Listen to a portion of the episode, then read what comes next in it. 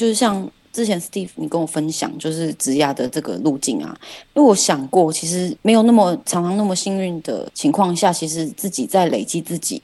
那等待这个机会其实也是很重要，所以我才会特别把这个累积工作经验这件事情也把它放进来。觉得工作经验这件事情，比如说我刚才讲我们公司的文化，就是每个干部要很注意自己到底有没有产出，是因为我还蛮习惯我们老板他比较偏外商的文化，他会问说，你去年做的这个，你今年又做一样，你好像没什么进步，那你要不要做新的？所以我来的这四年，我每一年都一直做新的，而且都是我没做过的事情，所以我后来就慢慢回头看，我其实有一个信念，其实是让我可以在工作算顺利，然后对晋升等等，我还可以有一些期望。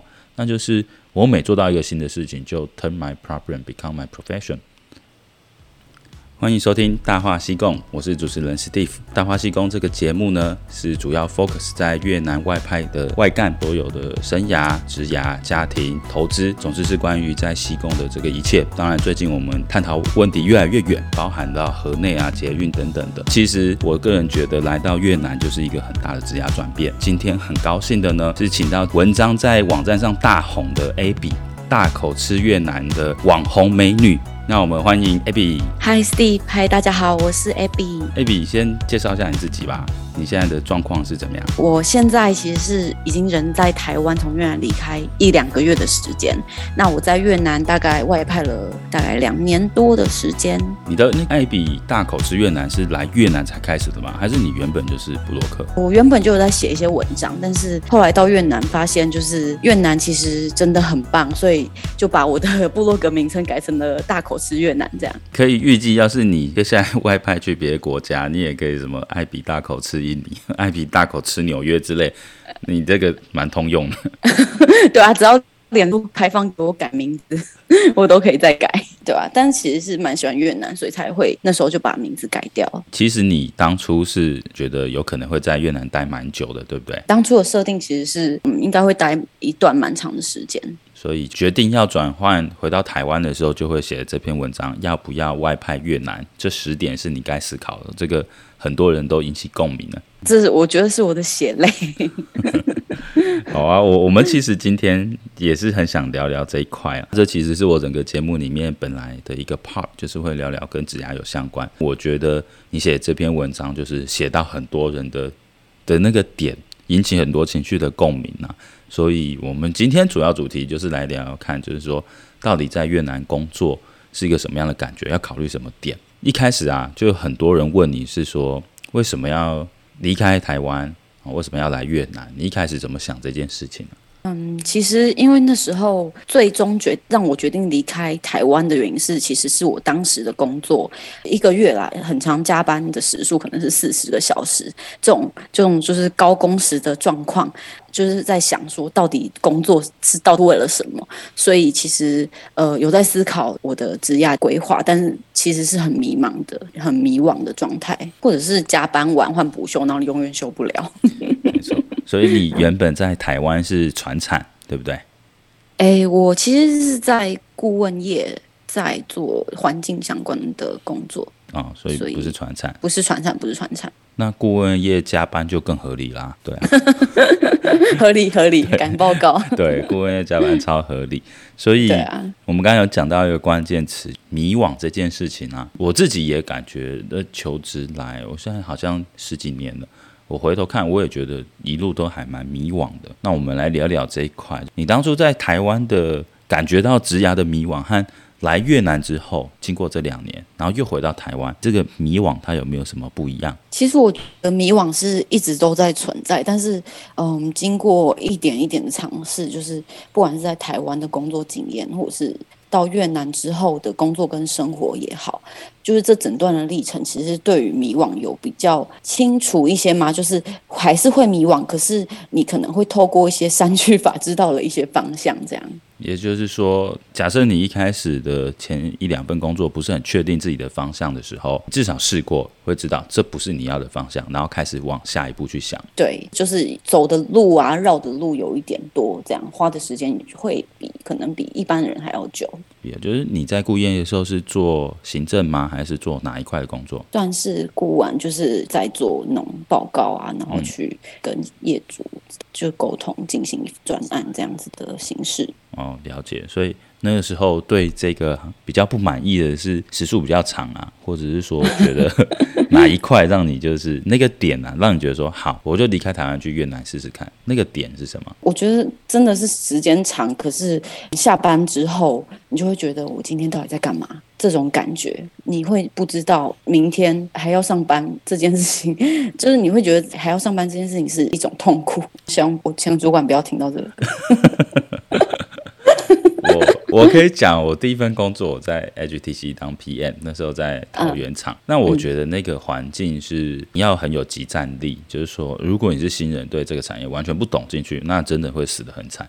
然后每天都会想说，我现在在干嘛？现在要做什么？啊，那个环境是要集战力，所以我那时候适应也还蛮不良的啦。所以那时候我也会觉得有点痛苦。那我后来回头再看看，其实。那算是一个很好的挑战时间。我如果不知道要做什么，我在那边摸索出一套方法的话，说不定我的那时候成长会更多。但是没关系，那个都是回头看。从第二份工作和现在第三份工作回头看啊，你觉得离开台湾啊，有没有让你这个迷惘有一些不一样？嗯，其实，在越南，我刚到在越南的公司的时候，其实我我当下真的是。完全不知道为什么自己会在这里，然后我就跟 我就跟，因为是传产嘛，那我我对我对传产真的是不是很了解。然后我到的时候，其实我我就跟我就问我比较熟的同事说，嗯，就是为什么到底要在这里工作？然后他就回答我说，嗯，没关系，这个答案等你领薪水的时候就就会完全被解开了哟。哦，所以。哎，你来之前，你没有去想说哦，外派他那个加急啊，什么什么？是蛮可观的。你还没有想到这件事，是不是？有有有，在薪水的部分是有，但是因为可能就是每一个 领完薪水到下一个阶段的时间，可能是就是有时候还是会有一点不知道到底为什么要在这的感觉。嗯，所以你这两年都在越南。其实，在海外工作和在台湾工作是一样。如果没有觉得很发挥自己的天赋跟热情的话，还是会觉得说我在这里干嘛？对，我觉得其实是有没有找到你真正适合你，或是你真正喜欢的位置。我其实觉得这这件事情蛮重要的。嗯，诶，可是你在越南的时候，以你原本这个做人力资源相关的背景，你其实应该可以看到很多 position。你有没有看到觉得说，诶？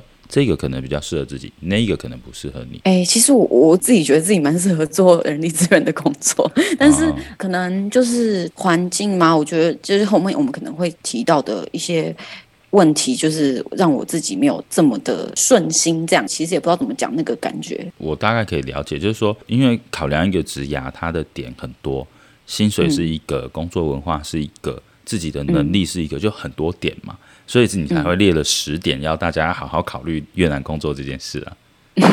因为跟别人聊到要不要去越南工作啊，每个人都就觉得。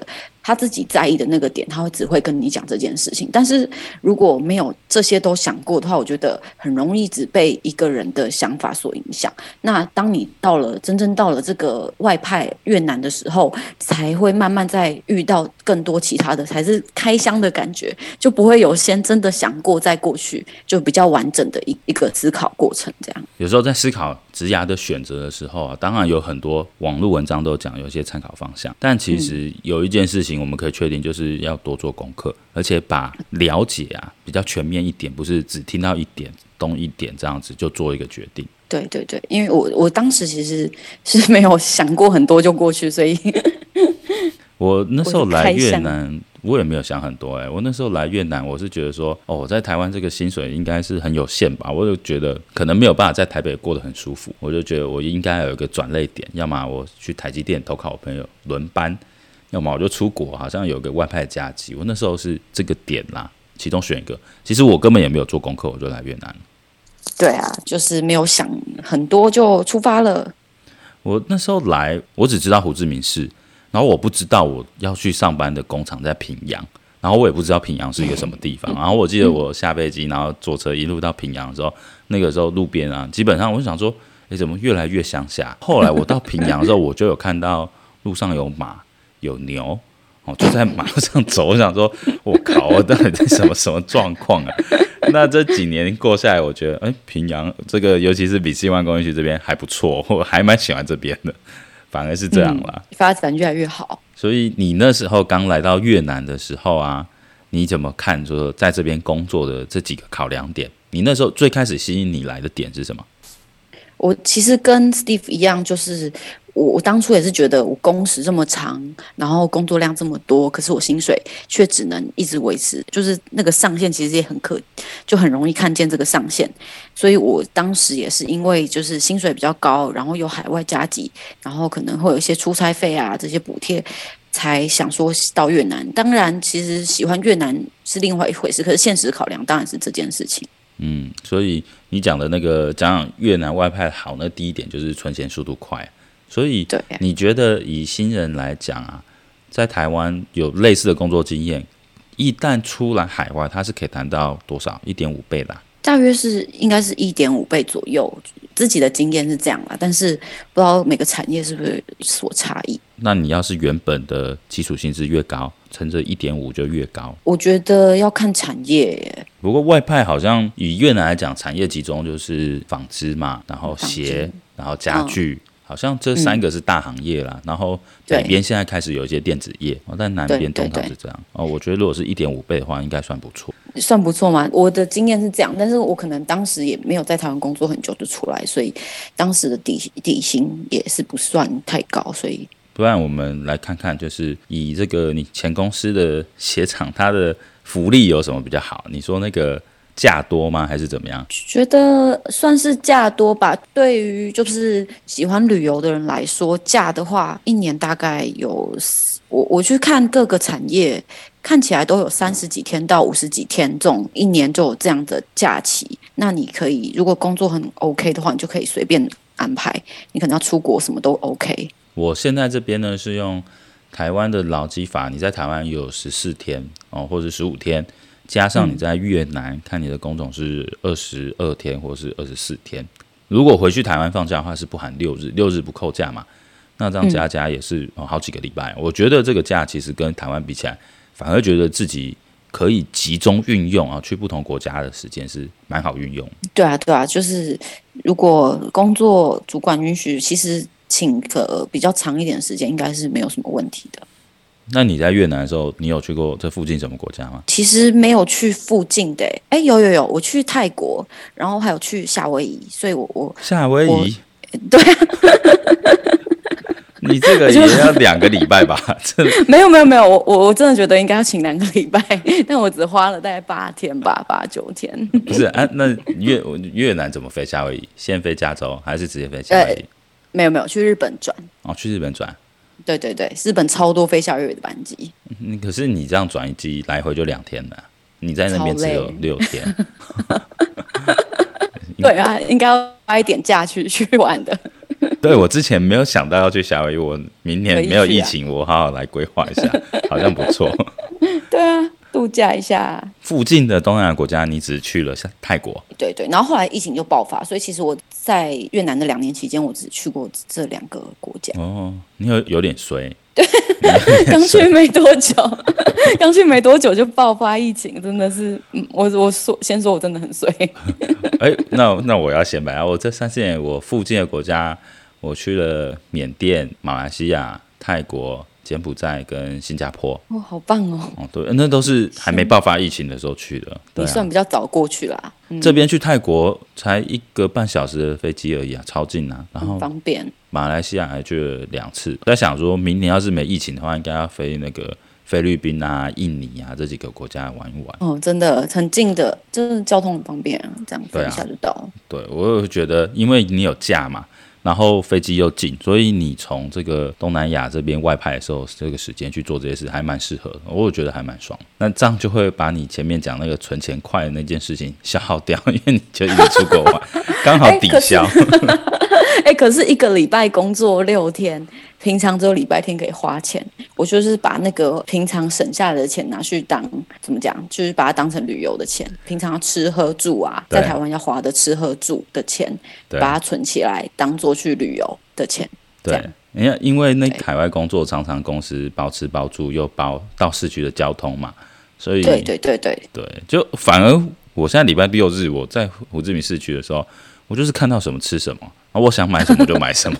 我现在反而变得比较花钱，我以前在台湾都不会这样花钱，花钱习惯改变了。对，就是比如说今天真的很想吃龙虾，那个一百万一百五十万我就吃了，反正我一到六全部都吃餐厅了，我一个礼拜好像花不到一百万。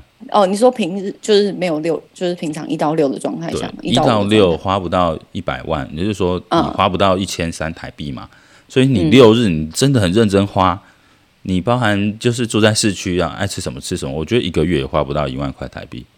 对啊，可能就是认真花也花不了多少。真的，你有算过你那时候在越南一个月的开销？就是你该吃吃、该喝喝、该玩玩都弄差不多多少嘛？可能也是差不多一万呢。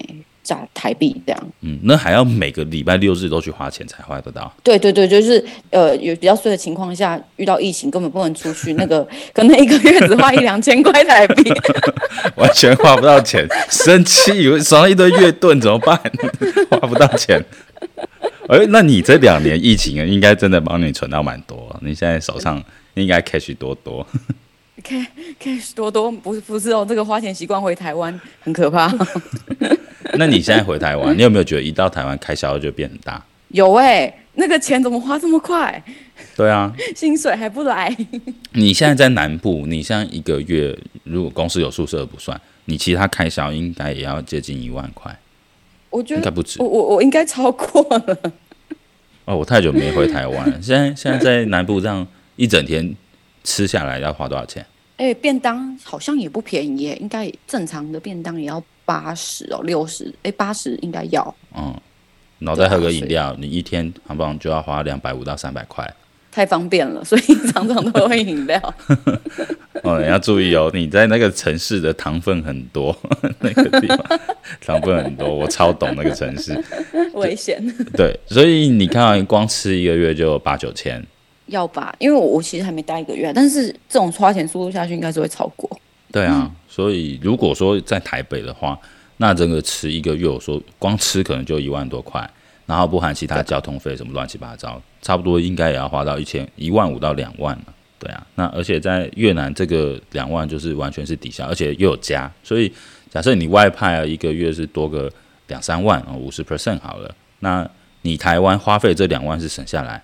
在海外又多三万，所以来一来一回，以新人来说不定就差了四万到五万一个月。我说光可以存下来的，嗯、对啊，真的是这一来一回差异真的很大，非常大。对，所以以存钱来讲啊，其实还是不错。那你还有一点在讲那个累积工作经验，你觉得你之前在台湾做顾问业的时候也是做报告，你在越南也是要做很多报告，那你觉得经验累积有很快吗？发现其实因为。越南的话，你需要沟通的人比较多，会会是一个当过去会是越南人的小主管，所以对于就是可能像是我那时候工作经验没有那么丰富的人来说，那其实是你到那边之后，你就要担任一个小小主管的管理职的工作，所以你学的面向很广，然后你还要再去跟呃其他传产台湾人啊，跟中国人这些。台干路干去做沟通，其实是或者是可能你还会再对到客人，那这些就是品牌的部分，你可能就是会在这个产业中，就是在新的领域中快速学习累积。觉得特别学到的是哪方面？我觉得特别学到对我来说嘛，我觉得沟通这件事情，这个能力对我来说其实是学到的。蛮多的，因为不同人没有这一次在一个会议上，可能要用不同种语言开会，或者是你需要去了解他们每一个人，呃，每一种人的想法，可能会有不一样的文化习惯。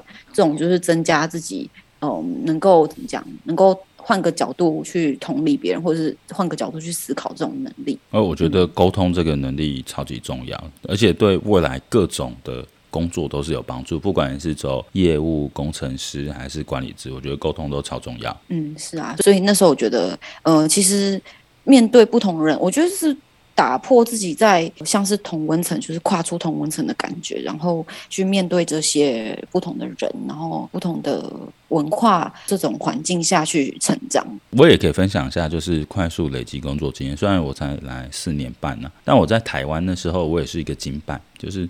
那时候管进出口嘛，我就常常在看这些文件，接触的人也就是物流商啊、报关行什么这一块。当我来越南之后，是因为我的工作转变很大，从一开始做进出口会跟海关应酬，到后来做管理部哦。所以我发现怎么样叫做快速累积工作经验，是因为我在这边遇到的挑战是比台湾大很多的。我举一个最大的例子，就是说，哦，今年五月到十月这个疫情的状况下，身为厂区的主管，你要怎么领导这个三五千人的工厂？什么时候开工？什么时候跟政府的政策配合？什么时候做防疫？怎么动员？亲自要上战场，就是在三就地的时候在里面打仗，应付这个很重大危机的经验呐，怎么快速组织团队、危机处理等等等等，反而是我今年哦工作经验来讲的话，我会把它当做是一个 achievement。假设我要找别的工作的话。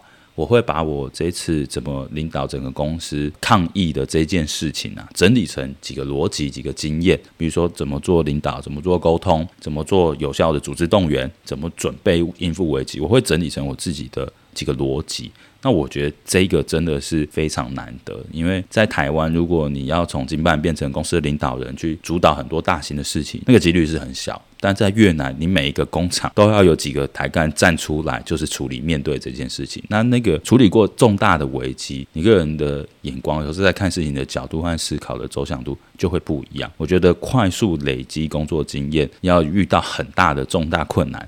你就会学的超级快，这是海外工作的一个特点。真的，尤其是 Steve，你刚刚说到那个疫情，觉得在疫情下很多事情变化真的很快，所以你不得不逼自己很快的累积，累积起来，然后去面对这些这些快速的变化。我觉得是算辛苦，可是你学到的也多，然后累积的也多，这样。对啊，而且海外工作的时间又长，处理的问题又多。嗯、我今天看就是那个世界首富。特斯拉的老板他就讲一句话，就是说你要成功，其实就四件事。第一件事就是你要很努力工作。他平均一周的工作时间是八十个小时。也就是说，一周七天，他每天要做将近十二个小时。他说他从年轻到现在都这样，所以我觉得，嗯，这个越南会逼得你自然而然一周的工作就接近八十个小时，所以你已经踏进马马克思的成功四件事的第一件，二十五 percent，八十个小时很容易达到，马上达标二十五趴。对对对对，那那个就有符合现在潮流一件事情。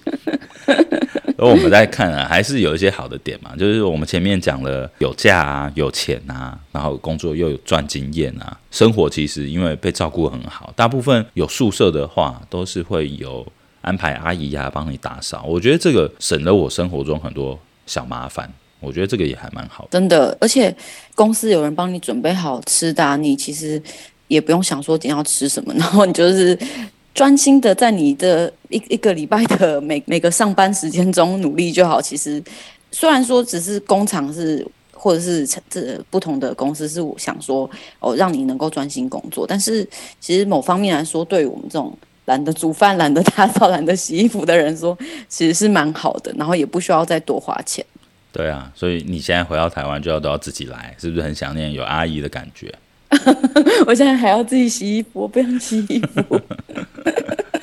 好了，我其实那时候有跟你说，我们来访问的时候，我要把你的优点讲成缺点，那我就来聊。对啊，那个好啊，存钱速度快，就是我是有看到几个例子，就是说周末都唱卡拉 OK、喝酒，然后到处玩，那个花钱也速度是很快的，尤其是海外有些那种。感觉是临老入花丛的那些台商，我觉得他应该也存不到什么钱，最后还变成火山孝子，钱都给小姐。我觉得那个也是有反面例子啦，不代表每个人来这边真的都有存到钱。哎，这是救济失学少女，嗯，不错啦，可以啦。你讲的很行话哎，你怎么？你讲的很行话哦。哎哎，我听来的，我听说的，你听来。好啊，那你说第二个假很多，你遇到疫情，你假再多都没有用，好多人两年都回不去，根本也没办法离开工厂，那个假也是一回事，不一定用得到。反而就是还还要再烦恼那个假怎么办？公司一直逼你把它修完，不修完不行，那到底要修去哪？不知道。哦、你你之前应该是处理过类似的问题，还要关心大家怎么不休假呢？哦，对，我最近也在叫我们员工都要赶快休假。然后他说：“ 经理，我们事情都做不完。”我说：“那可以不要做啊，那事情就不会怎样。欸”我我管的比较松。那你有没有看到来这边，结果都没有累积到工作经验的例子？我觉得累不累积工作经验，其实是看个人自己到越南是要干什么啦。有些人可能是觉得没关系啊，反正他可以在那一辈子啊，所以他也不一定要累积工作经验，嗯、因为又不太会被开除嘛，对不对？嗯、是吗？我怎么觉得我们公司我一直都很有危机感？我一直觉得我们老板的作风比较犀利一点。如果你真的不是很有贡献的人的话，就要小心。真的哦，那我觉得这种公司蛮好的。哦、可是如果你有一些传承或者怎样，文化上比较偏向就要辅导员工啊、保护员工啊，类似这种比较好一点的企业的话，就 会看到一些就是反正他们也不需要累积什么工作经验，反正在这里就好啦。这种情况哦，是有的，是有的哦，所以可能有很多人在这边抬干的心态是比较安逸的啦。对，相对安逸。然后，如果他们觉得没有打算回台湾，那就是就这样就好了。我的感想其实应该是职涯这件事情，然后选工作，其实它有两个指标一定要考虑，一个是选产业，一个是选老板。嗯、假如说你画那个 X 轴跟 Y 轴的话，如果你的产业又好，你的老板又好。那你一定是飞黄腾达，你就是搭上火箭啦啊。但假设你产业不好，但是老板好，其实你是可以跟优秀的人一起共事，你自己的能力也会变很好。假设你产业不好，老板也不好，那没有什么好选，你就赶快换工作，你知道吗？剩下一个就是通常啦，大家的选择会是在其中一个好一个不好里面跳。比如说哦，这个老板对我不错，可是这个公司这个产业的毛利太低，有夕阳产业。啊，另外一个是这个公司感觉会赚很多。问题是里面老板很机车，通常大家会要犹豫，就是在这两个里面犹豫。但其实最好的是职涯一路跳呢，是往越来越好，或是比较获利比较高的产业，或是比较新兴的产业去跳，然后又找到逐渐适合自己或带自己的主管，这可能是职涯跳路径的一个比较好的指标。呃，这个太完美的曲线了，可能、嗯、不是每个人那么幸运。但是我我其实就是像。之前 Steve 你跟我分享就是这个职涯的这个路径啊，因为我想过，其实没有那么常常那么幸运的情况下，其实自己在累积自己。那等待这个机会其实也是很重要，所以我才会特别把这个累积工作经验这件事情也把它放进来。觉得工作经验这件事情，比如说我刚才讲我们公司的文化，就是每个干部要很注意自己到底有没有产出，是因为我还蛮习惯我们老板他比较偏外商的文化，他会问说，你去年做的这个，你今年又做一样，那好像没什么进步，那你要不要做新的？所以我来的这四年，我每一年都一直做新的，而且都是我没做过的事情，所以我后来就慢慢回头看，我就。其实有一个信念，其实是让我可以在工作算顺利，然后对晋升等等，我还可以有一些期望。那就是我每做到一个新的事情，就 turn my problem become my profession。我每做一件事情，我就有追求说，我要把这件事做成，变成我一个专业。假设这一件事情是在我原本的能力之外的话，我只要遇到一个新问题，我又把它做熟，那我就踏出了我的舒适圈。又多建立了一项我相关的技能。我回头来看这个概念呢，对我来讲蛮重要。虽然我以前不知道，但我一直都是这样做。所以，如果以工作经验来讲的话，这件事的确是，不管你在什么行业、什么职业，你都抱着这个信念的话，我觉得其实是会做得不错。嗯，就是把遇到的挑战再转为自己的经验，其实是很很重要一件事情。嗯，而且还要有一个信念，就是说。我要把这件事情，应该是说做什么像什么，那只是第一个境界。你如果可以做到说，我做什么就是什么，做的这件事就定义了这件事情怎么做，变成大家一个标准。那我觉得踏上另外一层楼，觉得这件事情是我在海外学到的经验啊，这点可以分享给大家。嗯，受益良多。对啊，不然我们来聊聊缺点好了啦。有没有可能那些经验其实回台湾根本都没有用？你觉得呢？有哎、欸，我有听过，就是有些人。就是在跟我说，好久没台回台湾，好想回台湾。我说那就回来工作啊。他说不行，我我我在这个协业太久了，我出不去了。我是做呃技术的，我出不去了，只能在协业待了。